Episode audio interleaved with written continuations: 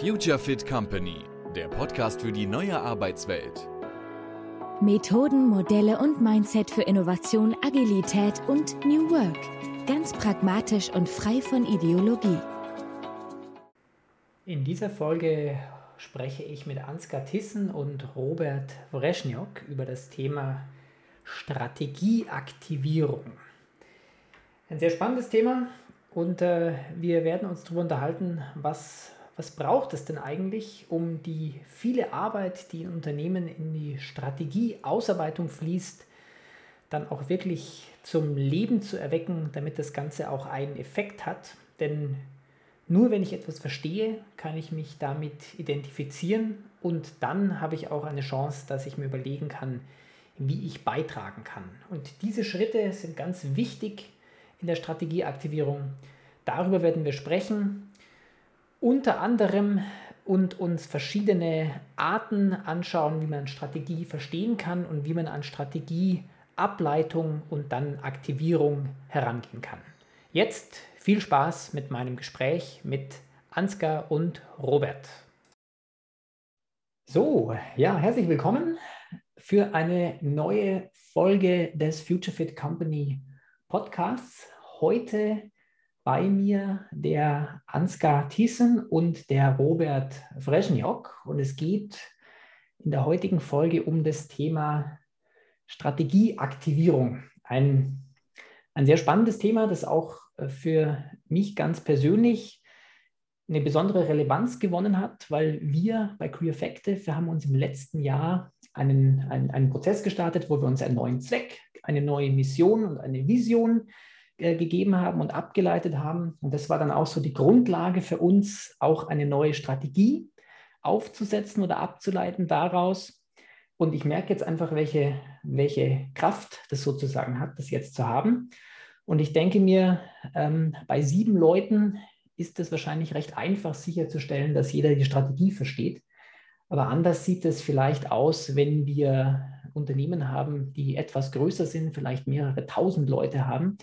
Und ich glaube, hier kommt das Thema Strategieaktivierung dann ins Spiel. Und ja, dazu möchte ich heute sprechen mit Ansgar und Robert, meinen beiden Experten, die auch kürzlich ein Buch zugeschrieben haben. Und da werden wir jetzt sicher ein ganz spannendes Gespräch haben. Erstmal herzlich willkommen, ihr beiden. Vielen Dank, Florian, für die Einladung. Sehr schön. Wunderbar. Ja, meine erste, meine erste Frage ist immer äh, erstmal die, dass ich euch bitte, euch kurz vorzustellen, ein paar Takte zu euch zu sagen, damit die Zuhörer auch so äh, wissen, äh, wer ihr seid. Und vielleicht sagt ihr auch, einen Satz, äh, wie ihr dann zum Thema Strategieaktivierung gekommen seid. Und ich gehe jetzt einfach mal alphabetisch vor. Ansgar, würde ich einfach dich bitten zu starten und dann äh, Robert, machen wir bei dir weiter. Sehr gern, vielen Dank, Florian. Ich leite das ähm, COO Office bei Swiss Re Corporate Solution. Das heißt, ich sitze dort im Operations-Bereich und Swiss Re ist einer der größten Rückversicherer äh, weltweit. Und es hört sich immer so dröge an, oh Gott, Rückversicherung, was machen die eigentlich? Aber wenn man abends die Nachrichten einschaltet, hätte ich fast gesagt, bei 70 Prozent der Themen, die wir dort sehen, ist die Swiss Re wirklich aktiv involviert. Also ein extrem spannendes Feld in den Themen, wo wir unterwegs sind. Und Corporate Solutions, also unsere Direktversicherungseinheit, ist seit 2019 selber auf dem strategischen Weg. Also wir haben eine neue Strategie und haben uns auf den Weg gemacht, uns eigentlich zum, wir nennen es Leading Specialized Risk Partner for Corporates zu entwickeln. Und da bin ich eigentlich Teil der sogenannten Strategy Activation Group. Bin also äh, versuche zu helfen, diesen Strategieprozess zu begleiten. Und damit auch gerade die Überleitung, warum eigentlich ich, ich äh, beschäftige mich seit über zehn Jahren eigentlich mit dem Thema, wirklich Organisationen dazu zu helfen, dass äh, Strategien Akzeptanz und Durchsetzungskraft erreichen. Ja, und äh, arbeite dort mit, mit vielen, vielen Teams, mit vielen, vielen Leaders, mit großen Unternehmen zusammen geschafft.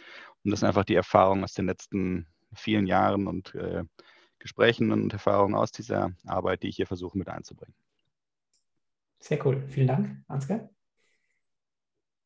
Ja, mein Name ist Robert Breschniok. Ich leite das Statin-Institut für Strategieaktivierung. Um es mal platt auf den Punkt zu bringen, ähm, Strategieaktivierung ist sicherlich nicht alles, aber ohne Aktivierung ist jede Strategie nichts und ähm, Studien zeigen, dass neun von zehn strategischen Projekten eben nicht die in sie gesetzten Erwartungen erfüllen. Und das hängt mit ein paar Faktoren zusammen. Ähm, Im Schnitt können 70 Prozent beispielsweise des mittleren Managements gar nicht die Strategie des eigenen Unternehmens schlüssig wiedergeben. Über 90 Prozent der Mitarbeiter kennen die Strategie gar nicht. Und äh, entsprechend sind, ich glaube, 86 Prozent der Vorstände unglücklich darüber, wie ähm, die Strategie in ihrem eigenen Unternehmen ähm, ähm, ja, etabliert wird. Und McKinsey hat dazu eine super Studie ähm, produziert, vorletztes Jahr ähm, Beyond the Hockey Stick, wo die untersucht haben in einem riesen Aufschlag, äh, ich glaube über 10.000 Probanden, die da teilgenommen haben, also Unternehmen weltweit, Woran liegt es eigentlich, dass es so selten gelingt, dass dieser Turnaround geschafft wird, also der Hockeystick, also der Moment, wo es dann wieder hochgehen soll? Und das Ergebnis war äh, faszinierend. Die haben nämlich gesagt, zu 80 Prozent liegt es an Sozialdynamiken im Unternehmen und eben nicht am falschen Produkt, der falschen Zeit, der falsche Ort äh, und die falsche Strategie. Und was sind diese Sozialdynamiken? Das ist äh, einmal äh, jeder ist damit äh, beschäftigt, seinen Bereich zu optimieren, ja, und hat einfach gar keine Zeit, nochmal zusätzlich irgendwelche strategischen Projekte zu wuppen. Ähm, wenn die Leute äh, Neues hören, dann ist die Reaktion häufig ja, aber, und es wird erklärt, warum es leider nicht funktionieren kann. Ähm, viele kennen, wie gesagt, die Strategie gar nicht. Und ähm, last but not least, wenn das Wort Change fällt, dann gehen die meisten auf die Barrikaden. Und das sind so typische Phänomene, die uns in allen Aktivierungsprojekten mhm. begegnen. Und da haben wir eben eine Methode gefunden, damit umzugehen. Und äh, ich mache das jetzt seit rund 20 Jahren. Äh, nicht immer als Geschäftsführer von Tatin, Institut für Strategieaktivierung, aber in verschiedenen Rollen auf Beratungsseite und eigentlich immer wieder mit diesem Themenschwerpunkt. Mhm. Okay.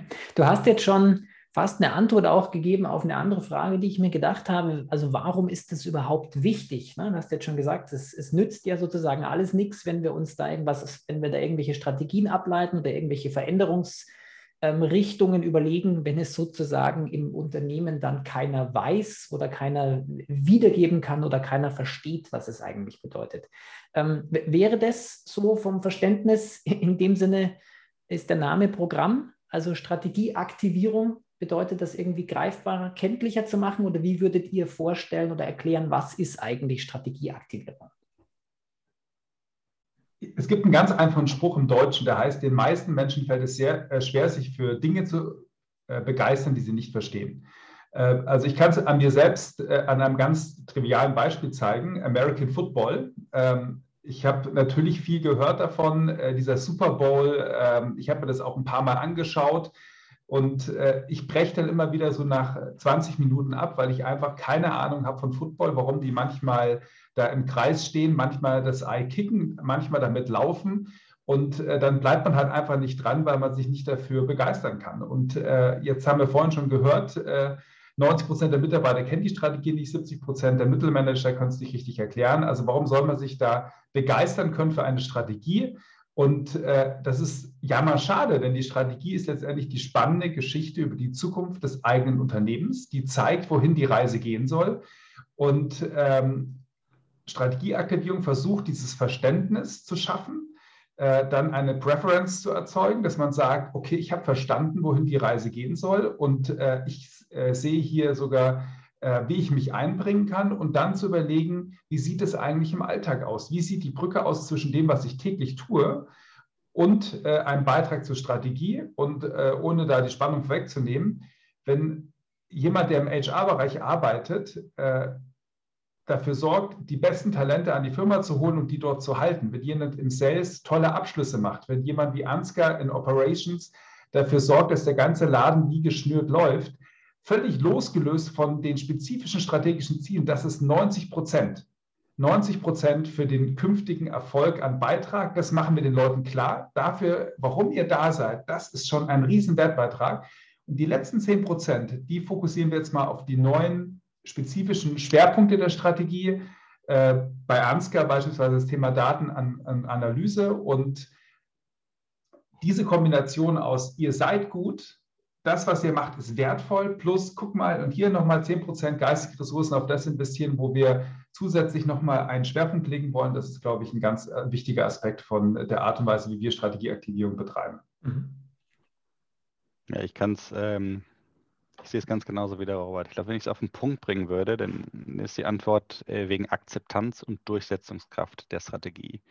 Und ich schaffe natürlich nur Akzeptanz, wenn ich etwas verstehe und wenn ich auch weiß, was ist eigentlich meine Rolle darin, oder? Mhm. Es gibt schöne Beispiele, die wir bei, bei Sysy Corporate Solutions gemacht haben, wo wir, wir haben mit einem sogenannten Big Picture gearbeitet, wo wir einfach mal die, unsere Strategie kontextualisiert haben, also gezeigt haben, wo, warum gibt es die eigentlich und was ist deine Rolle darin? Wo spiele ich eine Rolle? Und in den Teams, wo wir damit gearbeitet haben, ist natürlich eine ganz andere Begeisterung für die Strategie, als wenn ich, äh, als wenn ich einen ein PowerPoint äh, lese. Und ich meine das jetzt nicht despektierlich, weil der Punkt ist, die, die Strategien, das sind brillante Papiere, die, die haben Sinn, die sind wichtig, die sind gestützt von finanziellen Kennzahlen, die haben, die zeigen den, den, den ökonomischen Profit. Das sind extrem wichtige Papiere. Das Einzige, was wir, glaube ich, äh, ergänzen wollen, ist der Zugang dazu. Und Akzeptanz und Durchsetzungskraft schaffe ich über Verständnis, über eine emotionale Bindung. Und Verständnis bedeutet auch, eine, eine Geschichte zu erzählen und nicht einfach nur äh, Finanzkennzahlen zu bringen. Und Durchsetzungskraft genauso, indem ich mich immer wieder damit auseinandersetze und auch nicht nur eine kleine Gruppe damit auseinandersetze, sondern alle damit auseinandersetze. Und Robert hat das Beispiel zur, zur äh, Corporate Solution Strategie, ist natürlich weit mehr als nur Data und Analytics. Wir haben sechs, sieben große Themenfelder unserer Strategie, die wir jetzt systematisch mit der gesamten Belegschaft durchgehen, um immer wieder diesen Referenzpunkt zu schaffen, warum braucht es mich jetzt dabei, diese Strategie ähm, ähm, ja, zum Fliegen zu bringen, ist, äh, ist umgangssprachlich. Warum braucht es ähm, mich darin, diese Strategie wirksam werden zu mhm. lassen? Also das, das nehme ich jetzt mit. Das sind eigentlich so zwei, für mich so zwei Kernfragen, auf die dann ein Einzelner eine Antwort geben kann, wenn das erfolgreich war, die Strategieaktivierung. Das ist einmal erstmal zu sagen, was ist eigentlich die Strategie ne? und dann, und was ist meine Rolle darin? Also was, welchen Beitrag kann ich jetzt konkret leisten, beziehungsweise was hat das mit dem zu tun, was ich hier so tue? Ne? Und die, diesen, diesen Connect. Ähm, genau. Wenn ich jetzt dann noch was ergänzen darf zum Ansgar, weil ich glaube, das ist ein ganz großer, wichtiger Aspekt, nämlich was ist meine Rolle, was kann ich dazu leisten? Mhm. Und jetzt muss man sich mal vor Augen führen, was normalerweise an diesem ganz kritischen Punkt äh, den Leuten gezeigt wird. Also ich nehme jetzt mal Ansgar frech als Beispiel. Also neue Strategie, man hat sehr ambitionierte Ziele. Der Ansgar überlegt sich, welche Rolle hat er.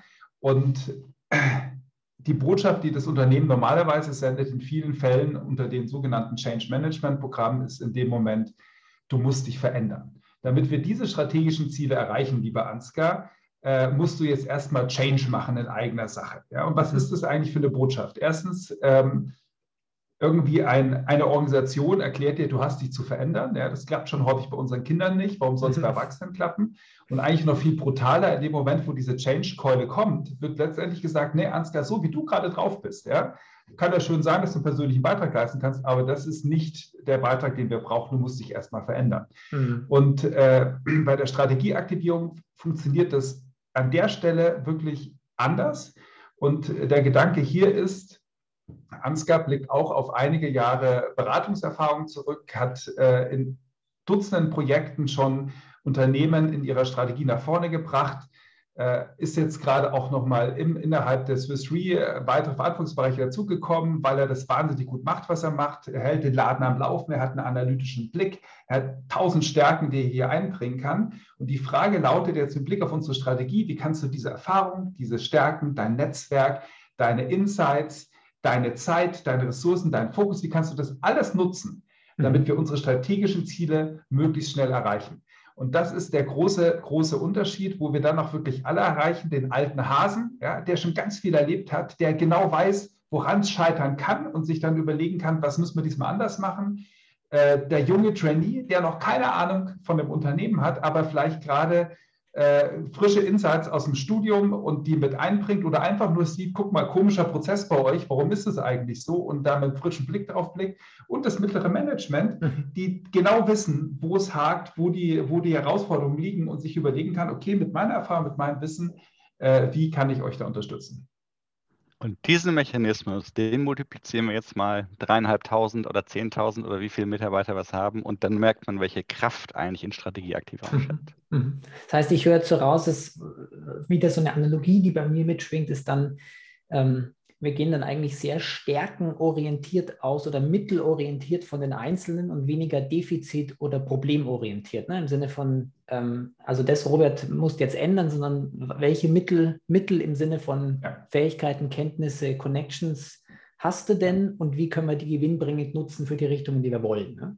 Genau. Mhm. Und ich meine, da gibt es Dutzende Studien, es ist wirklich, es ist eigentlich überraschend. Ja. Ähm, die zeigen, und das ist irgendwie auch gesunder Menschenverstand aus meiner Sicht, wenn Menschen ihre Stärken kennen, wenn die wissen, worin sie gut sind, dann trauen die sich viel mehr und sind viel selbstbewusster, wenn neue Herausforderungen kommen. Ist ja völlig klar. Wenn ich mhm. verunsichert bin und was Neues kommt, äh, gehe ich natürlich dann weniger gerne ran, als wenn ich merke, Mensch, ich kann was, ich bin was, ich mhm. habe schon was geleistet in meinem Leben und ich mhm. kann das jetzt hier einbringen. Das ist, glaube ich, der Unterschied. Und aufbauen auf dem, wenn ich es gerade noch ergänzen darf, äh, Robert, es fast eine Schnallvorlage. Viele der Dinge, die wir auch in dem Playbook Strategieaktivierungen beschreiben, die basieren auf, auf großen Studien. Äh, ähm, Robert hat die von McKinsey eben erwähnt. Äh, Harvard hat sehr, sehr viel Forschung gemacht, zum Beispiel auch, wie entwickelt sich unser Gehirn weiter. Und jetzt gerade dieses Beispiel, oder? Ähm, ist genau das. Also unser Gehirn entwickelt sich dort weiter in Bereichen, wo wir schon gut sind. Und das machen wir uns eigentlich zunutze. Ja, also wirklich daraus zu sagen, schau mal Florian, schau mal Robert, wo seid ihr eigentlich schon gut? Und lass uns doch darauf aufbauen und schauen, wie kann man das jetzt noch für die Strategie sichtbar machen. Oder ist ein ganz anderer Approach als das, was du gerade gesagt hast, dieses, äh, auf, die, auf, die, auf die Gaps einzugehen, auf die Angst, was ist denn alles nicht da? Das ist ganz, und das ist das Schöne, das, das lässt sich durch Studien wunderbar belegen. Und das sind einfach Mechanismen, die wir aufgegriffen haben, einfach smart versucht haben zusammenzusetzen, um vor allen Dingen auch ja, jungen Führungskräften etwas an die Hand zu geben, einfach mal anders über Organisationsentwicklung nachzudenken, als als man es vielleicht bis anhin getan hat. Wollte ein bisschen mehr zu sagen, wie geht ihr denn dabei vor? Also mein gut, du jetzt Ansgar ja, sage ich mal, intern und äh, Robert, du dann als externer Unterstützer, der von einer Organisation angefragt wird. Die sind ja dann irgendwie schon auf dem Schirm, okay, Strategie haben wir jetzt, jetzt müssen wir sie aktivieren. Wie machen wir das? Florian, ja, Darf hm? ich noch eine, Bitte? ich will nicht unhöflich sein, darf ich eine Frage noch vorwegsetzen? Ich glaube, ja. es hilft besser zu verstehen, wie gehen wir eigentlich vor. Ja. Wenn wir uns einmal ganz kurz anschauen, was, was, was verändert sich denn eigentlich? Warum macht es eigentlich Sinn, irgendwie so einen Strategieaktivierungsansatz ähm, sich damit auseinanderzusetzen? Und ich glaube, was wir gesehen haben in den, in, in den letzten Jahren ist, diese, die Sichtweise auf, auf Strategie und Strategiearbeit verändert sich. Ja, irgendwie früher war so ein bisschen äh, Strategie, ich will früher ist, glaube ich, falsch. Es, es, gibt immer noch äh, diese, diese Sichtweise auf Strategie, ist, ist, eine ausgewählte Gruppe, mit der ich das mache. Wie mit der Geschäftsleitung, mit ausgewählten Führungskräften, mit externen Beratungen. Ähm, und mit denen entwickle ich und aktiviere ich auch eigentlich die, die, die, die Strategie. Was wir viel häufiger inzwischen erleben, vor allen Dingen auch bei den Unternehmen, und das sind große Unternehmen, oder Novartis, Microsoft, Swisscom, Swiss Re, die, die anders auf Strategie blicken, sagen, ja, hm, eigentlich müssen doch alle von der Strategie in der einen oder anderen Form involviert sein. Und zwar, und jetzt komme ich zu dem zweiten Punkt, nicht einfach nur als Information oder Kampagne. Ich mache da jetzt irgendwie einen Newsletter und ich mache irgendwie eine, eine virtuelle Veranstaltung, ein Town Hall und dann erzähle ich den Leuten die neue Strategie und dann kommt dann schon, schon gut, sondern über Involvement, über Mitmachen, über teilweise sogar teilweise ne, Teile der Strategie mitschreiben oder zumindest sinnvoll besetzen und mit Leben füllen, oder? Das ist das andere. Also der, der Mitarbeiter geht so ein bisschen weg von, ich bin ein Konsument der Strategie hin zu, ich bin ein, ein ja, Promoter der Strategie oder ich darf irgendwie, nicht darf, ich mache aktiv mit, um, um sie zu gestalten. Damit auch weg von so einem Top-Down-Ansatz hin zum, wir gehen gemeinsam als Unternehmen unterwegs. Oder? Wir gehen weg von einem kaskadierenden Ansatz hin zum Ich lade ein. Ich lade dich ein, in Arbeitsgruppen, in kleinen Gruppen irgendwie an dieser Strategie zu arbeiten. Und äh, das hat dann auch Konsequenzen, nämlich mal, weiß ich nicht, Events, die wir alle kennen. Ja, wie äh, Town Hall ist, glaube ich, so ein, so, ein, so, ein, so ein Klassiker oder Workshops, die wir haben. Vielfach sind diese, der Dialog, der dort stattfindet, ist wirklich so der Dialog als Event. Im Sinne von, ach, jetzt haben wir diese 20 äh, Strategie-Workshops gemacht und Tick in the Box, oder? Aber sich zu fragen, hat es damit eigentlich irgendeine Veränderung in der Organisation erreicht, ja oder nein? Da mal anzusetzen und dann eigentlich diesen, diesen Dialog versuchen als Quelle zu nutzen, als Input, den ich aus der Organisation zu bekomme, um zu reflektieren, wo habe ich eigentlich den größten Impact, um genau dort weiterzuarbeiten. Und ich meine, das tut weh im Sinne von, da muss ich wirklich zuhören, da muss ich wirklich den Dialog suchen, da muss ich auseinandersetzen, da muss ich auch als Leader zurückstehen und mir anhören, vielleicht ist es gar nicht so gut, was wir irgendwie bisher gemacht haben, um aber genau darauf wieder aufzubauen, oder? Bei der Kommunikation. Es geht weg von Verschlagwortung. Ich meine, Robert, du bringst immer diese, diese Beispiele, die finde ich brillant, zu sagen, wer ist denn gegen Digitalisierung? Wer ist denn gegen äh, Kundenorientierung? Natürlich niemand. Das sind natürlich Schlagworte, die sind so breit und so groß. Aber was bedeuten die denn eigentlich ganz konkret bei mir am Arbeitsplatz? Das ist Strategieaktivierung. Und zwar von jedem, vom Führungskraft bis zu jedem in dem Team, sich damit auseinanderzusetzen, ja, was heißt denn Kundenorientierung bei mir? Mhm. Da muss ich weggehen von so einer Verschlagwortung hin zu, ich muss es in einen Kontext setzen und ich muss inhaltlich damit arbeiten. Ähm, ich glaube, das sind mal so, so die, die wichtigsten Veränderungen, die, die wir eigentlich ein Stück weit sehen. Oder? Und das ist auch genau das, was wir in diesem Playbook eigentlich beschreiben. Mal zu gucken, okay, es, es gibt, und again, das, was ich eben gesagt habe, es geht nicht darum, dass die eine ist schlechter oder das andere ist besser. Es hat auch durchaus Sinn, Town Hall zu haben. Es hat auch durchaus Sinn, einer großen Masse sehr, sehr schnell die Information zu geben, was ist denn eigentlich die, die neue Strategie. Das Einzige, was wir sagen, ist, ergänzt sie doch mit sinnvollen Mechanismen, die viel mehr dann eben zu dieser Akzeptanz und Durchsetzungskraft verhelfen, ähm, die wir mit der Strategie erreichen wollen. Und ich glaube, das wollte ich nochmal aufzuzeigen, um zu sagen, mal, da ist eine Veränderung momentan im Gange, in der, in, nicht nur im Strategieverständnis, sondern auch in der Strategiearbeit, die in Organisationen stattfindet. Und jetzt kann man sich mal damit auseinandersetzen, okay, was ist denn jetzt eigentlich Strategieaktivierung mhm. und wie macht man das denn eigentlich in großen Unternehmen? Mhm. Vielleicht nochmal ergänzend zu dem, was Ansgar gerade gesagt hat. Äh, woran erkennt man, dass man erfolgreich Strategien aktiviert hat? Das ist halt nicht im Bereich des Glaubens und Hoffens, sondern wir messen das auch. Das wird auch beschrieben im Playbook. Und zwar äh, machen wir das ganz bewusst nicht in erster Linie an klassischen Kennzahlen wie Absatz und Wachstum, mhm. sondern äh, unsere Strategieaktivierung zielt ja darauf ab, äh, wie die Menschen sich sozusagen mit Blick auf die Strategie verändern. Und wir haben da vier Dimensionen erkannt. Äh, die basieren auch hier nicht auf unseren eigenen Weisheiten, sondern wir haben die, äh, da gibt es Studien bei Yale, ähm, Professor Draschnewski zur Frage, wie entsteht eigentlich Sinn und Bedeutung bei der Arbeit und inwieweit werden Menschen produktiver, die ähm, wirklich wissen, warum sie etwas tun und was sie erreichen möchten. Und die vier Dimensionen, die das abdecken, ist einmal die Art und Weise, wie ich Collaboration erfahre, also die Zusammenarbeit, das ist halt voll auch jetzt in deinem Themenfeld drin, Florian, also äh, in meinem Team, aber auch über Bereiche hinweg. Die zweite Dimension ist Impact, ja, wird schon fast marxistisch im Sinne von, merke ich eigentlich, dass das, was ich tue, eine konkrete Wirkung hat da draußen, ja, dass ich einen Unterschied mache, der in meiner eigenen Erfahrungswelt liegt. Ähm, die dritte Dimension ist Identifikation. Ja, das ist äh, das, was am Anfang auch geleistet wird mit, der, äh, mit äh, dem Big Picture, das Ansgar schon er, ähm, erwähnt hat. Also kann ich mich mit diesen Zielen, die wir hier verfolgen, identifizieren? Sind die mit meinen Werten konkurrent, auch so wie sich mein Unter Unternehmen verhält? Und äh, die vierte Ebene, Empowerment. Also bin ich befähigt, mich mit meinen Stärken einzubringen und und das ist ja auch völlig, äh, da ist auch ganz klar, sowohl als auch, gibt es Bereiche, wo ich vielleicht noch Neues lernen muss, äh, Neues lernen möchte, eigentlich noch viel mehr, weil ich merke, cool, das ist die Strategie, dahin geht die Reise. Und da hätte ich gerne nochmal Unterstützung. Äh, deshalb buche ich jetzt diesen Kurs, der hier in meinem Bereich angeboten wird, eventuell, ähm, weil ich jetzt genau kapiere, das könnte mir helfen, es noch einfacher zu machen. Mhm. Okay, ja. Berichtet mal, wie, wie gehen wir jetzt dabei vor oder wie geht ihr jetzt dabei vor, wenn wir das aktivieren wollen, die Strategie?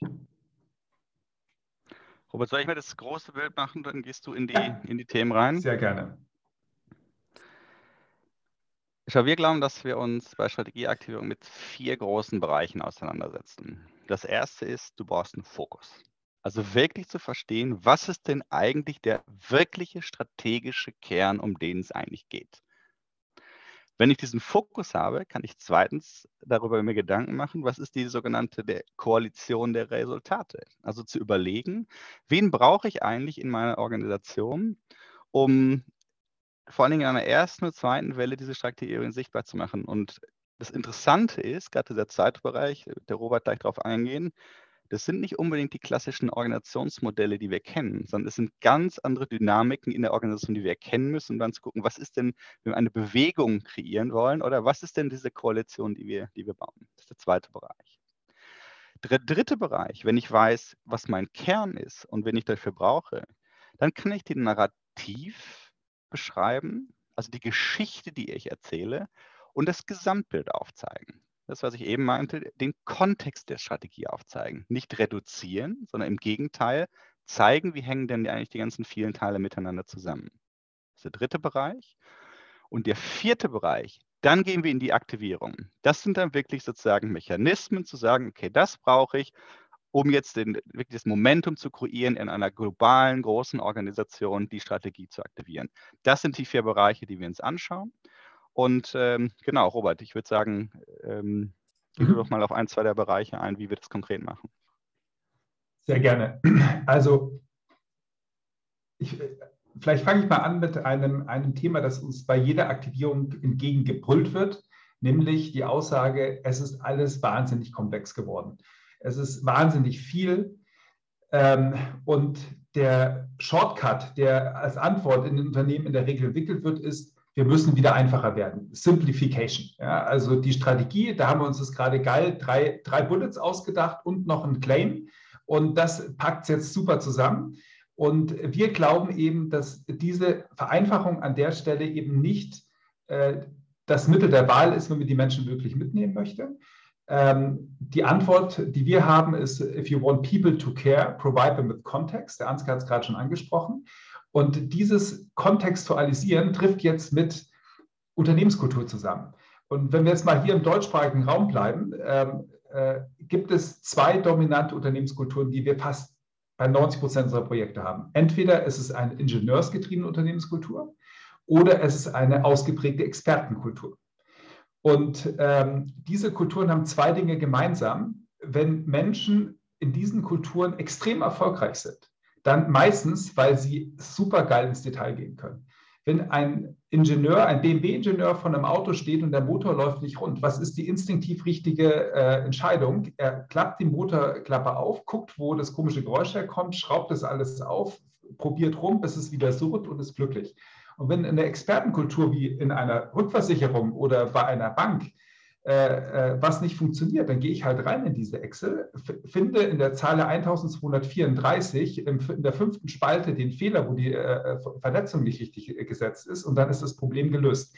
Und mit Blick auf Strategie ist dieses Verhalten, das mich eigentlich immer erfolgreich macht, genau das intuitiv Falsche, weil man muss bei der Strategie nicht noch mehr ins Detail gehen, wenn man sie aktivieren und verstehen möchte, sondern muss eigentlich drei Schritte zurückgehen, um das große Ganze zu sehen, um dann auch wieder zu verstehen, aha, wir machen die Strategie ja gar nicht nur, weil der CEO Bock hat, mal wieder eine Strategie zu machen oder weil wir das jedes Jahr einmal, das Ritual einmal feiern, sondern da gibt es Veränderungen da draußen. Da gibt es auch vielleicht neue Bedürfnisse bei den Kunden. Da gibt es vielleicht auch neue technische Möglichkeiten bei uns innen, die uns es ermöglichen, diese spannende Geschichte über die Zukunft des Unternehmens weiterzuschreiben.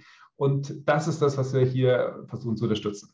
Das ist jetzt auch der Kontext, von dem ihr sprecht, ne? also die Strategie auch in den Kontext setzen. Also so ein bisschen zu sagen, war, warum machen wir das jetzt eigentlich oder wie sind, warum machen wir uns jetzt in Form einer neuen Strategie Gedanken, etwas zu verändern, weil eben folgender Kontext im Moment auftritt oder relevant ist. Ne? Verstehe ich so? Absolut. Genau. Mhm. Das ist genau der dritte Bereich, den ich eben gemeint mhm. habe. Und wenn ich dir ein Beispiel geben darf, ich habe eben gesagt, dass äh, Physical Corporate Solutions ist, ist momentan auf einem, auf einem ähm, sehr strategischen Weg eben zum Leading Specialized Risk Partners for Corporate. So, jetzt muss ich erstmal erklären, was ist denn das eigentlich, oder um das, das, das zu verstehen. Was sind denn die zwei oder drei ökonomischen Geschäftsmodelle, die ich brauche, um da hinzukommen?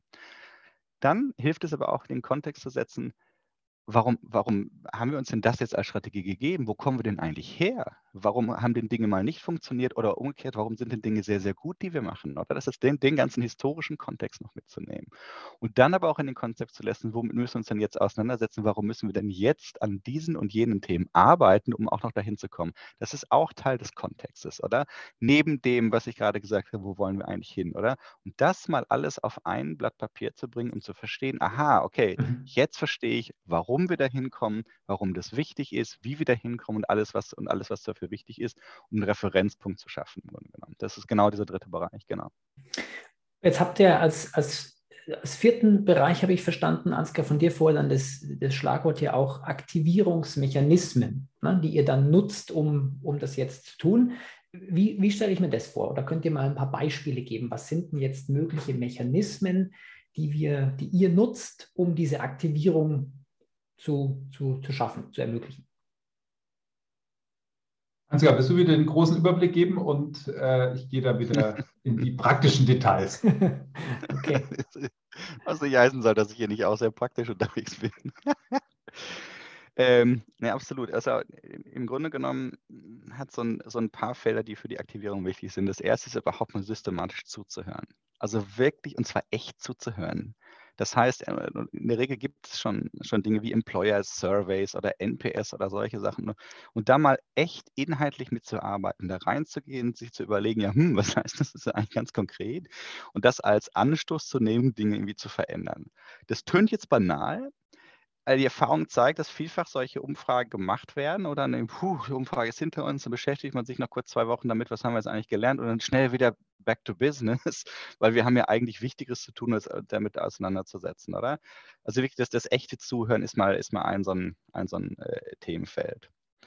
Ähm, das zweite ist, Dinge bewusst neu auszuprobieren, also Mechanismen zu schaffen über, ähm, über Experimente, über Tiny Habits, mal Dinge das muss jetzt nicht der große Change sein, sondern einfach mal überlegen, was sind denn, wir sprechen von den sogenannten Moments that matter oder Magic Moments, die ein, zwei Dinge, die ich jetzt mal in meinem Arbeitsalltag verändere, um Dinge neu zu etablieren, oder? Und dieses Magic Moments über Tiny Habits, das sind schon zwei Mechanismen, die sozusagen darauf gehen, mal Dinge zu experimentieren. Google ist da sehr, sehr weit, diese, wie die, wie die Google und Amazon, äh, wie sie Experimente machen in der Company, um systematisch Dinge zu, zu aktivieren, oder? Und vielleicht noch ein letzter Bereich, den, dann auch den, den Erfolg zu messen. Und nicht, dass das Robert eben sagte, dann den Erfolg zu messen, hm, wie viele Leute haben wir jetzt aktiviert, wie viele Leute kennen jetzt die Strategie, sondern nein, nein, das ist der Punkt, wir machen ja Strategieaktivierung, um am Ende des Tages ökonomischen Erfolg zu messen, oder? Und daran sollten wir uns auch messen lassen. Also wirklich haben wir einen Impact für, den, für die Strategiearbeit des Unternehmens eigentlich geleistet, oder? Und das ist, ein, glaube ich, so ein, so ein dritter Bereich, also den, den, echten Erfolg dann auch zu zeigen, äh, klar, über das Verständnis, über die Auseinandersetzung, das sind alles Mechanismen, um dahin zu kommen. Aber am Ende des Tages geht es um einen, ähm, ja, um einen ökonomischen Erfolg, strategischen Erfolg oder diese Messung sichtbar zu machen. Genau diese Umfragen, die Ansgar erwähnt hat. Ähm, also eine Schlüsselfrage ist da häufig, und das geht schon diese Koalition für Ergebnisse, dass wir zu Beginn eines Projektes mal die Frage stellen, wer sind denn so zum Beispiel die 30 wichtigsten Menschen, die du unbedingt brauchst, um diese Strategie zum Erfolg zu machen. Und das heißt jetzt nicht äh, die 30 höchsten Manager, sondern sich mal zu überlegen, was ist diese künftige Value Chain, die wir aktivieren möchten mit dieser Strategie und wer sitzt denn entlang dieser, dieser äh, Wertschöpfungskette, um dort mit diesen Menschen Gespräche zu führen. Und ähm, die Interviews, die wir da nutzen, da gibt es eine sehr erstaunliche Botschaft, nämlich wir starten immer mit es gibt jetzt kein richtig oder falsch, weil wir eben überhaupt keine technischen Details rauskitzeln wollen und irgendwie fragen, Mensch, Florian, was machst du den ganzen Tag? Und ach, dafür brauchst du drei Stunden. Das geht doch auch in 25 Minuten. Das, ist, das sind so die klassischen Unternehmensberater-Interviews, sondern es geht um Meinung und Perspektive dieser Menschen auf die geplante Strategie und eben auch auf diese Buzzwords, die der Ansgar gesagt hat. Also Digitalisierung, Innovation, äh, äh, einen Mehrwert für die Menschen schaffen, äh, das Leben lebenswerter machen. Ähm, also all diese Dinge, die man immer wieder hört, ja, die Innovationszyklen beschleunigen, also die wirklich schon zum Mantra einer jeden Strategie gehören. Es ist auch völlig faszinierend. Ich mache das ja schon seit äh, einiger Zeit. Früher war es so, wenn ich mit äh, einem Versicherungskonzern gesprochen habe, hat sich die Strategie ganz anders angehört als bei einer Siemens oder bei einem Energiekonzern oder bei einer Telefonkampagne. Heute klingt das alles sehr, sehr ähnlich. Ich höre immer wieder Digitalisierung, Innovation, Kundenorientierung und am Schluss gibt es immer noch dieses i-Tüpfelchen, äh, wir wollen ähm, mhm. äh, das, Leben, das Leben lebenswerter machen für die Menschen. Das, ja, und, das sind ja alles, ja. Äh, kann man sagen, das sind ja alles Schlagworte, die man nicht verneinen kann, ne, in dem Sinne. Genau. Und genau. damit sind sie wahrscheinlich dann, auch relativ aussagelos auf den ersten Blick mal. Du kannst ja, du kannst ja eh nicht dagegen sein, sinnvollerweise. Ja, und, und sie sind eigentlich die allergefährlichsten, weil jeder Mensch hat das Gefühl, nö, das weiß ich, das verstehe ich, was damit gemeint ist. Kundenorientierung, ich bin ja nicht doof. Ja, und wenn man jetzt eine Stufe tiefer geht und fragt, ach, ja, interessant, jetzt überlegen wir mal, wir wären jetzt genau da, wo wir sein wollen. Heute in fünf Jahren, wir hätten, wir wären der kundenorientierteste äh, Player in unserer Branche, woran würde das denn ein Kunde konkret erkennen? Was wäre da anders als heute? Wo würde sich da unser Unternehmen von anderen Anbietern im Markt unterscheiden? Und dann wird, fällt dann schon auf, dass es dann vielen Menschen schwerfällt, äh, spontan eine Antwort zu geben. Das Geile ist, wir haben ja mit wahnsinnig vielen schlauen, intelligenten, super ausgebildeten Leuten zu tun, die denken dann drüber nach und die geben dann fantastische Antworten auf diese Frage. Und später vergleichen wir anonymisiert ja, das ist immer wichtig, weil wir wollen nicht, dass Titel und irgendwie Absender eine Rolle spielen, sondern nur die Inhalte.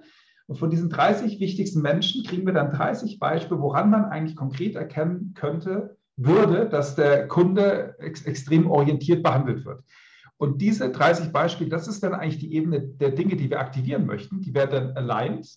In einer Heat-Analyse wird dann transparent gemacht, wo liegen diese Beispiele und dann einigt man sich auf Prioritäten und die werden dann übersetzt in das Big Picture, das Ansgar schon vorhin angesprochen hat, nämlich in eine visualisierte Landkarte über die Zukunft unseres Unternehmens. Das ist wirklich, man muss sich vorstellen, wie ein Wimmelbild.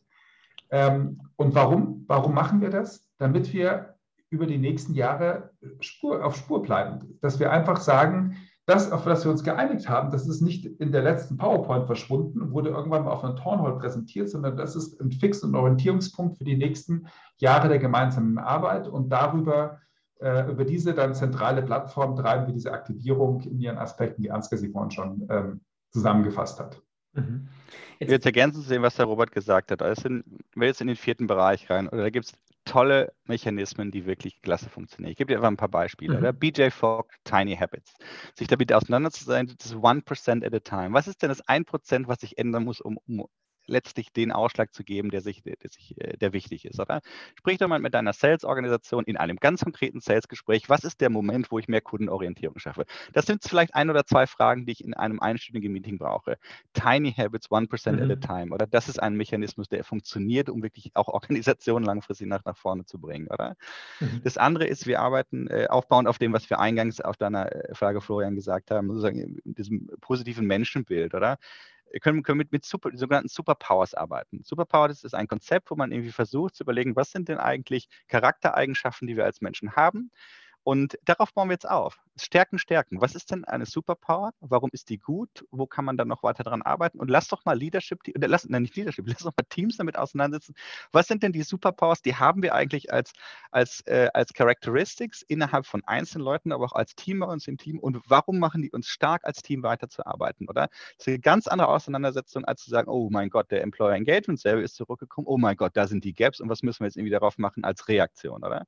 Superpowers ist ein, ist, ist ein zweiter. Mhm.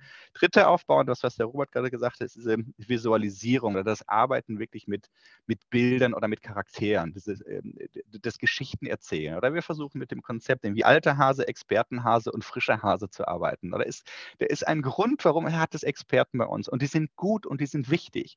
Und es hat einen Grund, warum haben wir Leute, die sind gerade frisch von der Uni, gerade frisch aus der Ausbildung. Und beide haben einen großartigen Beitrag zu leisten, was wichtig ist, um unsere Firma nach, nach vorne zu bringen, oder? Und lass uns aber auch doch nicht irgendwie despektierlich, oh mein Gott, der eine hat noch keine Erfahrung oder oh mein Gott, der hat ja irgendwie äh, gar kein frisches Denken mehr, sondern im Gegenteil, wow, der eine bringt Erfahrung und auch Risikowissen mit, was der andere nicht hat. Der andere bringt vielleicht Methoden, Denkweisen, Aha-Momente mit sich, die der andere nicht hat, oder? Und mit diesen Charakteren zu arbeiten, um weiter nach vorne zu gehen, oder? Das ist mal ein, äh, mhm. eine, eine, eine, dritte Idee. Und letzte vielleicht irgendwie dieses ähm, äh, John Stepper Working Out Loud. Also zu überlegen, was sind denn eigentlich, wenn ich eine Koalition für Resultate bringe, was sind denn eigentlich die Netzwerke, die miteinander zusammenschaffen müssen? Das, was ich eben meinte, in der Regel sind es nicht die, die irgendwie in einem Organisationschart miteinander zusammenarbeiten. Da kommen jetzt auch sehr viele Gedanken aus der agilen Welt, oder? Aber wie bringe ich die denn miteinander zusammen? Working out loud wieder als ein Mechanismus, eine Methode, die ich dafür anwenden kann, oder?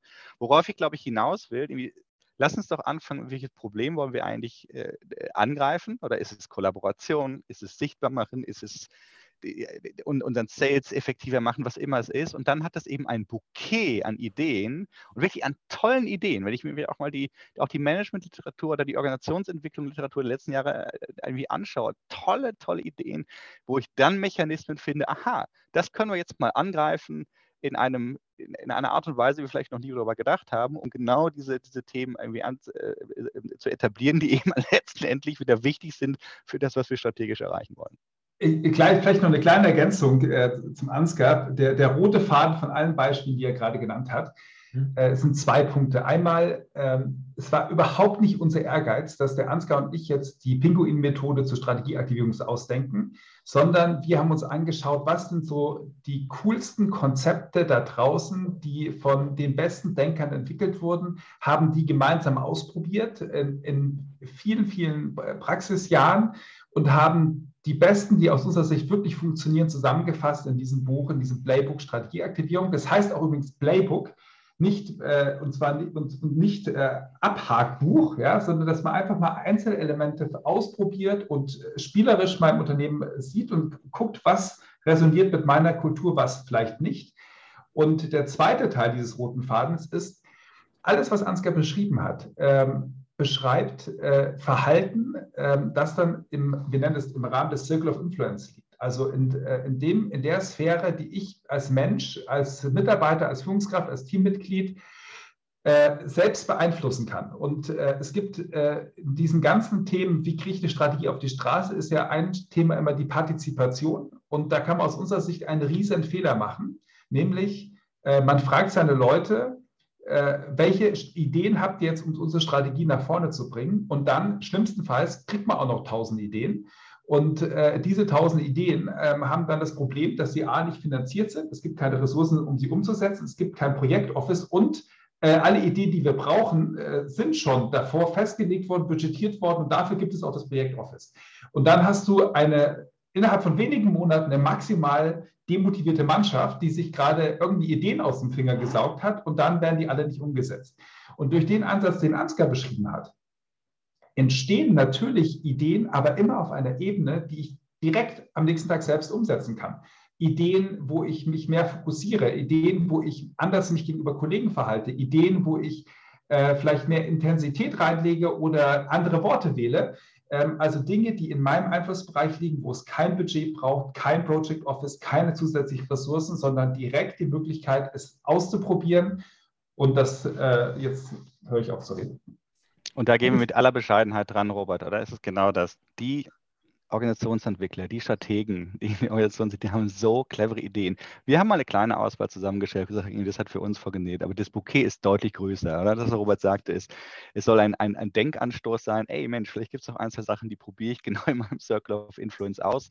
Und mit aller Bescheidenheit gehen wir daran, Ideen aufzuzeigen, aber das Bouquet ist deutlich größer, weil die Power liegt in ja. den Teams, bei den Menschen, in den Organisationen selber, solche Dinge äh, auf, auf den Weg zu bringen. Ich finde es sehr spannend, weil, es, weil bei mir jetzt wieder Verknüpfungen auch entstehen, so in, in der Art, wie wir mit, mit Kunden in, in Organisationsentwicklungsprozessen zusammenarbeiten, weil das geht, so wie wir arbeiten, auch sehr stark darum, was auch so aus dem, äh, aus dem Effectuation inspiriert ist. Ein anderes Interview mit Michael Faschingbauer auf dem Podcast, ähm, wo es so um den, das Konzept geht, so kleine Experimente zu starten, die jeder im Rahmen seiner Möglichkeiten tun kann, ne? wo er einfach nur sagt, also der einzige Grund, warum das jetzt nicht passiert ist, weil ich da keinen Bock drauf habe bisher. Und wenn ich jetzt aber sage, ich habe Energie für etwas und ich möchte das machen, dann kann ich damit starten. Ne? So in, in, in diese Richtung äh, und dann, dann entsteht da auch eine andere Dynamik, weil es sozusagen immer im, im, in, den, in den Möglichkeiten und Mitteln der Einzelnen liegt, im Rahmen von Leitplanken, die es gibt, etwas voranzubringen und etwas zu tun. Ja. Würde ich sofort unterschreiben. Und auch die agile Welt bietet uns natürlich da ein, ein, ein Tool äh, an die Hand, wo genau solche Sachen auch adressiert werden. Oder wirklich, mhm. mach doch nicht das fertige Projekt, sondern arbeite, Achtung, Schlagwort, in Minimal Viable Products. Also ja. stell doch mal was hin, das funktioniert, ist nicht perfekt, aber es geht, oder? Mhm. Ähm, arbeite in kleinen Iterationen. Also mach doch mal was in zwei Wochen fertig und dann mach dir Gedanken darum, was ist irgendwie in, in, in, in zwei Monaten, aber verliere das Gesamtbild nicht aus dem Kopf. Und so weiter und so fort. Also ich, auch, den, auch den, den Link, den du gerade machst, finde ich sehr, sehr clever. Es ist genau darum, wo es geht. Genau. Und ich würde auch nochmal ergänzen, äh, bei dem, was du gerade gesagt hast, Florian, du hast gesagt, ich hatte einfach keinen Bock drauf gehabt. Und wenn man jetzt auf diese Ebene der Aktivierung kommt, wo es darum geht, dass ich in meinem eigenen Einflussbereich Dinge probiere, um die Strategie voranzubringen, dann kommen wir auch auf die Ebene von Einstellung und Haltung. Und das ist vielleicht auch ein extra Kapitel in unserem Buch, äh, wo es darum geht, ähm, dass es in jeder Organisation drei Mindsets gibt. Ähm, ich hole dich da ganz kurz aus. Also ein großes Strategieaktivierungsprojekt äh, haben wir für einen Konzern gemacht, der ist in 80 Ländern aktiv. Er hat ungefähr 18.000 Führungskräfte. Und diese Führungskräfte, die sollten im Rahmen der neuen Strategie auch einen neuen Leadership-Grundverständnis bekommen. Und das war die diverseste Gruppe, die man sich vorstellen kann. Also die jüngsten, das waren die High Potentials, die waren 26. Die ältesten äh, sind kurz vor der Pensionierung, 86 Länder, entsprechende Kulturkreise, Sprachen etc. Und wenn wir die alle mal in einen Topf werfen, das haben wir gemacht im Rahmen der Aktivierung, dann haben wir festgestellt, einige von diesen Führungskräften, von diesen 18.000, sagen, das Glas Wasser in deiner Hand ist halb voll ja, die haben wir mal genannt Gabby Go. Ja, die sehen optimistisch in die Zukunft. Die finden das geil, endlich äh, hier auch mal äh, Professionalisierung auf einer Ebene in Sachen Führung für unsere neue Strategie. Die zweiten sagen, hey, finde ich nicht schlecht, was ihr da macht, aber ich habe da noch unheimlich viele Fragen, ja, und ich verstehe das noch gar nicht richtig, warum wir das eigentlich tun. Die haben wir genannt Will Wait, ja. Ähm, kritisch hinterfragende Menschen. Und die dritte Ebene, ja, die sagen, das Glas ist nicht halb voll, ist nicht halb leer. Ich trinke schon seit äh, Jahren kein Wasser mehr ähm, und es ist mir längst runtergefallen. Und das ist der Dr. No ja, oder No Way, ja, der einfach dagegen ist. Und ähm, hier vielleicht ein kleiner Fun-Fact: äh, Der Ansgar weiß es, aber Florian, was glaubst du, was ist so die äh, prozentuale Verteilung von Gabby Go, Bill Waits und Dr. No's in einer Organisation? Oh, da kann ich echt nur ich denke, kann man auch vorstellen, dass das in unterschiedlichen Kulturen vielleicht auch unterschiedlich ist, die Verteilung, aber ich weiß es nicht. Ähm, ich würde schätzen, die, die Will Wait ist relativ groß und die beiden anderen, ich, wie hast du es genannt, Gabby Go und Dr. No, haben einen kleineren Anteil. Wie, wie sich die genau unterscheiden, weiß ich nicht, aber ich hätte jetzt gesagt, die, mittlere Gruppe, ich, ich warte mal ab, ist so die größte. Ja, also da liegst du total richtig. Es spricht auch sicherlich deine Erfahrung ähm, in der Organisationsarbeit aus dieser Antwort. Also es gibt im Schnitt 5% Gabby Goats, 40% Will Waits ähm, aus technischen Gründen. Also neue Strategie finde ich total super, aber mit unserem System kann das gar nicht funktionieren. 40% Will Waits aus persönlichen Gründen. Also die neue Strategie finde ich total super, aber bedeutet ja, wenn ich das richtig nachgelesen habe, gerade im Organigramm auf Seite 43, dass meine Abteilung verschwindet. Also kann ich nicht unterstützen und 15 Prozent Dr. Knows. Okay. Und, ähm, und das Spannende ist eigentlich, und deshalb sind alle drei so wichtig, Will Wait darf bei einer Aktivierung nicht Teil des Problems werden, weil damit würden wir 80 Prozent der Belegschaft zum Teil des Problems machen, sondern er muss zu Teil der Lösung werden. Und deshalb brauchen wir den Dr. No, der nämlich Will und Gabby als Team challenged und sagt, das ist doch eh nicht möglich. Das haben wir noch nie geschafft. Da sind wir schon dreimal dran gescheitert, da werden wir wieder dran scheitern. Und dann setzen sich Gabby und Will zusammen und überlegen, äh, wie sie es vielleicht doch hinbekommen können. Mhm. Und äh, dieser Aspekt, der ist super spannend. Und äh, das ist das, wo wir auch merken in der Aktivierung im Prozess, dass äh, allein diese Brille zur Verfügung zu stellen, einen Dr. No zu haben, den wir auch tatsächlich nicht nur irgendwie in einer PowerPoint haben, sondern der tatsächlich auftritt in, in der Aktivierung, in den Programmen und dann äh, alles ausspricht, was er blöd findet, äh, um den Rest der Umsetzung zu challengen, ist wahnsinnig befreiend und es geht auch in den Gesprach, Sprachgebrauch über, dass wir dann Meetings haben, dann sagt dann einer oder eine sagt dann, hey, äh, jetzt bist du hier der Dr. No oder was? Lass uns das doch mal machen.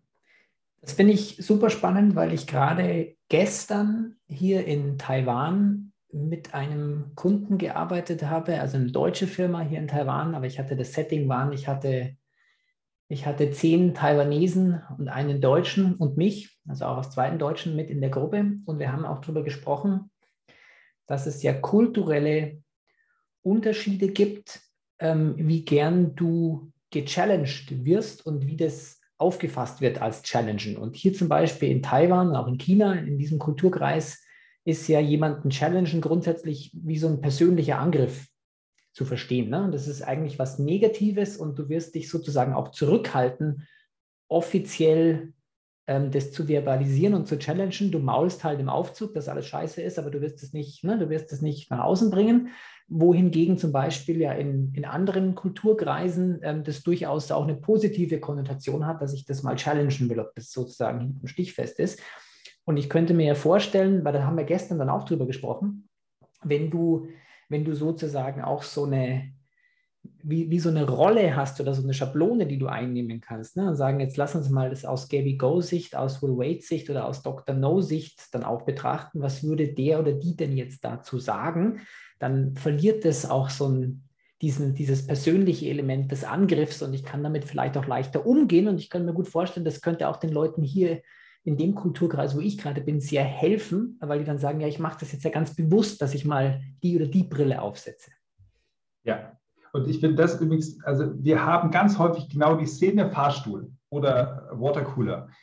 Dr. No spricht an diesen Orten Dinge aus. Das ist befreiend für die Organisation in, und vor allem in allen Kulturkreisen. Ansgar hat es ja vorhin äh, schon erwähnt. Äh, das ganze Thema Gehirnforschung, wie hat sich unser Gehirn entwickelt? Ähm, und äh, unser Gehirn ist darauf trainiert, als es ist eine Themenabwehrmaschine. Wenn Neues auf uns zukommt, dann sind wir erstmal kritisch. Warum? Weil die Kolleginnen und Kollegen, die in der Steinzeit um die Ecke gekommen sind und dieses flauschige Tier gestreichelt haben, die wurden halt vom Bären gefressen. Und die, die vorsichtig waren, die haben sich evolutionär erhalten. Und bis heute ist es so, wenn Neues kommt, sind wir erstmal zurückhaltend und skeptisch, ja, 80 Prozent zumindest, ja, sind, ist das die Grundveranlagung. Und äh, das ist total cool, weil letztendlich äh, in dem Moment, wo, wo Leute ihre Ja-Aber äußern, zeigen sie ein ganz komprimiertes Teil ihrer Lebenserfahrung, ihrer Arbeitserfahrung und sagen, guck mal, das, was ich da gerade sehe, höre oder mir gesagt wurde, das habe ich schon mal in meinem Kontext erkannt es hat hier nicht funktioniert. Mhm. Und äh, wenn du mir das sagst, Florian, oder wenn der Ansgar mir das sagt, ist das okay, nice to have, ja, dann habe ich zwei Einzelmeinungen. Aber wenn wir jetzt mal wieder systematisch werden und sagen, was sind denn die größten Ja-Abers mit Blick auf diese Strategie? Und von den 30 wichtigsten sagen 26, naja, da könnte man dran scheitern. Das ist übrigens auch eine der Fragen in, den, in diesen mhm. äh, Gesprächen, die wir führen. Woran würde es scheitern? Dann heißt es nicht, die Strategie ist schlecht oder wir müssen daran scheitern, aber es heißt für uns Aktivierer, an der Stelle müssen wir drauf aufpassen. Und wenn wir dann einen Dr. Noah haben, der diese Themen auch offen anspricht, dann sind die eben auch äh, eben nicht Staatsgeheimnis, sondern ähm, Teil der Diskussion und Teil der Lösungsfindung. Mhm. Da, da, du hast jetzt gerade einen Satz gesagt, da würde ich gerne einhaken, weil mir das vorher schon so schmunzelnd im Kopf rumgegangen ist, als ihr erzählt habt. Ähm, du hast gesagt, das heißt ja nicht, die Strategie an sich ist schlecht, ähm, bei den Kunden habe ich mal so den Satz gehört, ich glaube aus der IT kommen, es gibt ja so Garbage in, Garbage out. Ne? Also wenn du Mist vorne reingibst in den Prozess, dann kommt da hinten Mist wieder raus. Äh, ist, kann denn sowas vorkommen oder ist euch schon mal vorgekommen, dass an sich, dass man sagt, die Strategie an sich ist einfach scheiße und es ist egal, was wir da aktivieren, da kommt entsprechend auch nichts Gescheites raus dabei? Also ich wäre da vorsichtig mit, weil in der Regel sind ja Strategien sehr durchdachte Papiere und Strategien werden immer formuliert aufgrund einer, eines Gegenwartswissens und einer Hypothese über die Zukunft, oder? Was natürlich gefährlich ist, dieses Gegenwartswissen und die Hypothese über die Zukunft nicht, nicht zu hinterfragen. Und in dem Moment, wo ich das jetzt sage, kann ich dir Beispiele von großen Unternehmen geben, die sagen, nee, wir machen eine Drei-Jahre-Strategie. Ja, im Sinne von, wir schauen drei Jahre hin und, und zurren die auch fest und daran, das ist das Leitbild unter Organisation und es funktioniert. Also auch da, da wäre ich irgendwie, natürlich ist es Garbage in, in Garbage out und vielleicht gibt es auch, ich weiß nicht, irgendwie Beispiele darüber, wo es irgendwie schlechte Strategien hat, aber in der Regel äh, fließen da sehr, sehr viele Gedanken rein und die sind gut, die sind zumindest gut in dem Moment über die Sichtbarkeit, die ich über die Zukunft habe und damit gehe ich jetzt weiter. Ich glaube, wichtig ist dann auch als als äh, Strategieentwickler, und das machen auch die, die großen Strategieentwickler, oder auch diese, diese Bescheidenheit zu haben, nach einem, nach einem Jahr zu überlegen, ja, hm, lass uns noch mal kurz Revue passieren lassen. Sind die Annahmen noch die richtigen? Sind die Hypothesen noch die richtigen? Sind wir noch auf dem richtigen Weg? Und wenn nein, dann zu adaptieren, wenn ja, auch den, den Mut zu haben, weiterzugeben oder auch den, den, den, den Mut zu haben, und sagt man in der Schweiz, den, den, den, den Schnuf zu haben, auch äh, vielleicht in, entgegen gewissen Sichtbarkeiten, die ich habe, trotzdem sagen, nee, ich glaube trotzdem an, an, an die Zukunft und gehe jetzt auch trotzdem weiter, auch wenn mir irgendwie Gegenwind entgegengeht. Auch das macht ja irgendwie großartiges Leadership aus. Oder? Und wir kennen die Beispiele. Ich glaube, wenn wenn, wenn Amazon irgendwie gesagt hätte, weiß nicht, wir, wir brauchen die, die Alexa nicht oder es ist gegen so viele Widerstände und plötzlich ist sie da, plötzlich ist sie ein, ein Produkt. Auch da braucht es Mut und, und Schnuf, um das irgendwie weiterzugehen. Ich wäre vorsichtig mit so einer Aufsicht. Ich glaube, sie stimmt grundsätzlich, aber ich glaube, Strategiearbeit, ich hätte ihr jetzt, ähm, ich hätte gesagt, sie ist in, in der Regel sehr durchdacht und, und ich glaube auch an die Leaders, die sie immer wieder auch regelmäßig durchdenken, um zu gucken, macht sie denn immer noch Sinn wenn ich das ergänzen kann, ich, also ich, ich würde dem Ansgar total durch, äh, zustimmen. Wir haben zwei Pole bei der Strategie. Wir haben diesen ganz extrem durchdachten Teil, ja, wo wirklich auch ja, zum Einsatz mit externen Ressourcen, da wird richtig viel Geld und Zeit investiert, um das möglichst genau und gut zu machen. Und der andere Pol ist dann, dieses Thema Simplifizierung, all, all, diese Gedanken, all diese Berechnungen werden dann auf zwei, drei Sätze runter reduziert und da kommt der Garbage rein. Ja? Also da ist eben das Problem, äh, ich erinnere mich an ein Projekt, äh, da war dann die Quintessenz der Strategie, we want to be the leading conversion player in Europe. Ja, und, ähm, und den Vorständen war das auch total klar. Ja? Und ich habe sie dann, ich, ich, nutze immer gerne ein Zitat von Picasso, das äh, ganz, äh, wo er gesagt hat, das Genie des Wissenden ist ohne das Genie des Verstehenden wertlos. Und äh, mir geht es jetzt nicht darum, ob man diesen Satz versteht, den kann man auch ins Deutsche übersetzen und äh, erklären, darum geht es gar nicht, sondern es geht darum, begreifen die Menschen, welche Vorteile, welche Gründe dahinter liegen, dass wir dieser Convergent Player werden möchten? Was waren die Alternativszenarien, die wir durchdacht haben? Warum haben wir uns dafür entschieden? Und dann eben, und das hatten wir ja vorhin schon mehrmals dann in Tiefe äh, erklärt, runterzugehen und zu überlegen, ähm, was könnte denn mein persönlicher Wertbeitrag sein in der täglichen Arbeit, ähm, um äh, so ein Thema zu unterstützen, weil ich verstehe, dass diese spannende Geschichte über die Zukunft meines Unternehmens eine Geschichte ist, die auch dafür sorgen wird, dass mein Leben lebenswerter sein wird, äh, wenn wir das schaffen und auch das, was wir als Firma produzieren, dazu führen wird, dass äh, wir einen Beitrag in der Gesellschaft leisten. Und Florian, wenn ich es so, ich kann dazu das ergänzen, weil ich finde es eine sehr spannende Frage, die du da gestellt hast. Weil jetzt können Sie sagen, ja, hm, es gibt doch Modelle, immer das holokratische Modell, wo man sagt, es sind es gibt Organisationsmodelle, da hast du ganz viele Teams und Circles, die sind völlig unabhängig voneinander, die geben sie, die, die, die entstehen unabhängig und so weiter. Wenn wir aber ehrlich sind, stimmt das auch nicht, oder? Weil die sind orientiert an einer Vision oder an einem Purpose. Jetzt kannst du dich fragen, okay, was ist Strategie? Aber zu, sagen, wie dieses gemeinsame Purpose, das ist, das ist eine Leitlinie, an der sich am Ende des Tages auch völlig autarke Teams orientieren, oder? Und dieses Purpose braucht Klarheit, braucht wirklich Klarheit, oder? Und das ist genau das Gleiche. Also selbst in den, in den lockersten Organisationsmodellen, die wir momentan irgendwie sehen, gerade in den ganzen Tech-Company, selbst da hat es etwas wie einen strategischen Kern, der, der sehr, sehr klar äh, formuliert ist. Und deswegen werde ich mit so einer Aussage vorsichtig. Und ich glaube, worauf ich hinaus will, ich glaube, das Konzept, über das wir gerade alle nachdenken, ist das des sogenannten Aligned Autonomy.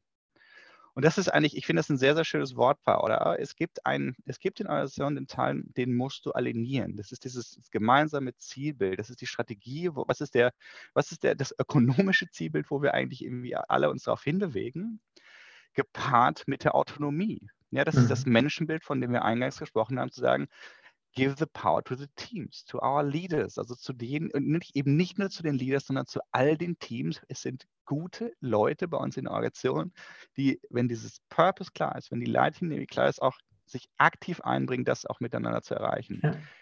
Nur Alignment ist falsch, nur Autonomy ist genauso falsch, aber über Aligned Autonomy nachzudenken in der Organisation, ich glaube, das ist das, äh, ja. worum es hier im Kern geht ist vielleicht ist noch eine sehr äh, spannende Gedanke und auch ein Connect zu einem anderen Thema, dass ja die, diese ganzen äh, Organisationen, die mit mehr Elementen von Selbstorganisation arbeiten, das ist jetzt Holocracy angesprochen, wir beschäftigen uns sehr viel auch mit diesem Konzept von Sociocracy 3.0. Ja, ja, genau. ähm, da ist genau. ja ein ganz zentraler Kern, was das dann überhaupt ermöglicht ist. Also im, im Holocracy ist es dann der, der Zweck, Ähm, bei Sociocracy ja, genau. nennt man den Treiber. Also was ist so das genau. gemeinsame Warum, an dem wir uns ja dann alle orientieren, um dann sinnvoll mit hoher Autonomie Entscheidungen treffen zu können. Und ich muss ja auch immer wissen, eher Entscheidungen denn an was gemessen. Ne? Und dann brauche ich ja diesen gemeinsamen, diese gemeinsame Richtung. Also deswegen ist ein ganz mhm. zentraler Punkt. Und das ist auch eine super Überleitung. Das wäre noch so eine letzte Frage, die mich interessieren würde. Weil, Ansgar, du hast jetzt ja auch gerade Holocracy angesprochen. Und da gibt es zum Beispiel ganz spannend so ein Verständnis von Strategie in Holocracy, das ähm, letztendlich sagen, also so Strategie in Holocracy wird so als ein X over Y Statement formuliert. Also zum Beispiel sagen, äh, Standardisierung ist wichtiger als Neuproduktentwicklung. Ne? Also X ist im Moment wichtiger als Y. Das ist jetzt eine Leitlinie. Oder ähm, nach Westen fahren, nach Westen orientieren ist wichtiger als nach Norden gehen. Ne? Also dass ich sage, ich habe so ein Orientierungsprinzip, das sagt, wenn ich vor einer Entscheidung stehe, dann ist in dem Fall, wenn ich mir nicht sicher bin, dann ist die, die, die Richtung eben zu sagen, X ist wichtiger als Y. Also wir bei Creafactive zum Beispiel, wir haben jetzt, habe ich eingangs gesagt, wir haben für uns jetzt auch so unser, unseren Zweck, das Thema Mission und Vision überarbeitet und haben eben auch eine Strategie für uns abgeleitet mit solchen Prinzipien und haben zum Beispiel für uns jetzt ein Prinzip abgeleitet, das da leitet, das da lautet, für uns ist Wirksamkeit beim Kunden wichtiger als Auslastung. Was für eine Beratung ja durchaus eine Entscheidung ist, ne? weil, mhm. wenn man ehrlich ist, also wir könnten viele Dinge machen, die Kohle bringen, wo wir aber merken, von Anfang an wirksam, wenn man dann möglicherweise nicht sein. Ne? Dann ist jetzt unser Prinzip zu sagen, Wirksamkeit ist wichtiger als Auslastung und wenn ich das Gefühl habe, wir sind da nicht wirksam, dann nehme ich auch die Auslastung nicht mit. Und das ist jetzt ja ein, ein Verständnis von, von Strategie und wir haben uns da im Vorfeld auch mit beschäftigt manchmal liest man ja auch im Sinne von, ja, Strategie ist, kann ja auch so eine Art Langfristplan sein. Ne? Ich sage, ich denke jetzt mal, Ansgar, du hast das vorher auch erwähnt, ich denke jetzt mal so drei, fünf Jahre in die Zukunft und plan mal so grob, wo, wo das hingeht. Äh, und das fände ich nochmal spannend, weil es war für mich ein interessanter Gegensatz in der Beschäftigung, was denn eigentlich als Strategie verstanden wird. Und da würde ich, äh, jetzt haben wir viel über Strategieaktivierung gesprochen, jetzt würde ich einfach mal gerne nochmal euer Bild hören. Ähm, was, was, was ist eine Strategie aus eurer Sicht oder was versteht ihr darunter, beziehungsweise und wie ist das formuliert? Also was, was ist eine Strategie? Ich, ich, würde, ich würde es als sowohl als auch äh, erstmal bezeichnen. Also äh, es ist nicht der Gegensatz, äh, dass ich jetzt mich von Leitprinzipien täglich orientiere oder ich habe ein Dreijahresziel, das ich erreichen möchte, sondern äh, aus unserer Sicht ist es das Dreijahresziel, das wirklich ja, wissenschaftlich analytisch begründet ist, äh, auf der Datenbasis, die ich heute habe, kombiniert mit dem Stärkenprofil meiner Company, wie es jetzt ist und wie ich die Stärken weiterentwickeln möchte, aus dem ich dann Prinzipien ableite, die mich Schritt für Schritt äh, zu diesem Ziel hinführen. Und ich brauche beides, damit ich A, Kurs halte und B, die Agilität habe in dem Moment, wo, äh, also ein Plan ist immer so, so lang wirksam, bis er in die Tat umgesetzt wird mit dem ich merke, wenn ich auf Hindernisse, Hürden stoße, dann kann ich auch andere Prinzipien oder andere Wege gehen oder ausprobieren, die mich immer noch Richtung Ziel führen. Mhm. Ich sehe es ganz ähnlich wie der Robert. Florian, du öffnest natürlich jetzt die, die Box der Pandora, oder? Da gibt es äh, ganze Studiengänge zu, ganze Bücher. Was ist eigentlich Strategie? Schau, wenn ich darüber nachdenke, ist sehr, sehr ähnlich, oder? Äh, mhm. Die, das, was du gerade beschrieben hast, über Prinzipien nachzudenken, ist ja im Grunde genommen wie, du gibst ja Entscheidungshilfen, oder? Das finde ich sehr, sehr smart, grundsätzlich das über Prinzipien, nicht über Regeln, sondern über Entscheidungshilfen zu machen, wie ich dann irgendwie an meinem Schreibtisch, und zwar egal, ob ich Leader bin oder Mitarbeiter, gewisse Dinge zu priorisieren oder nicht. Was du ja eigentlich machst, ist ein Priorisierungsmechanismus, der agnostisch ist von der Situation, über die ich gerade entscheide, oder? Ist es Strategie? Maybe, weil du sehr, sehr klare Leitlinien gibst, wie ich eigentlich als Unternehmen handeln will.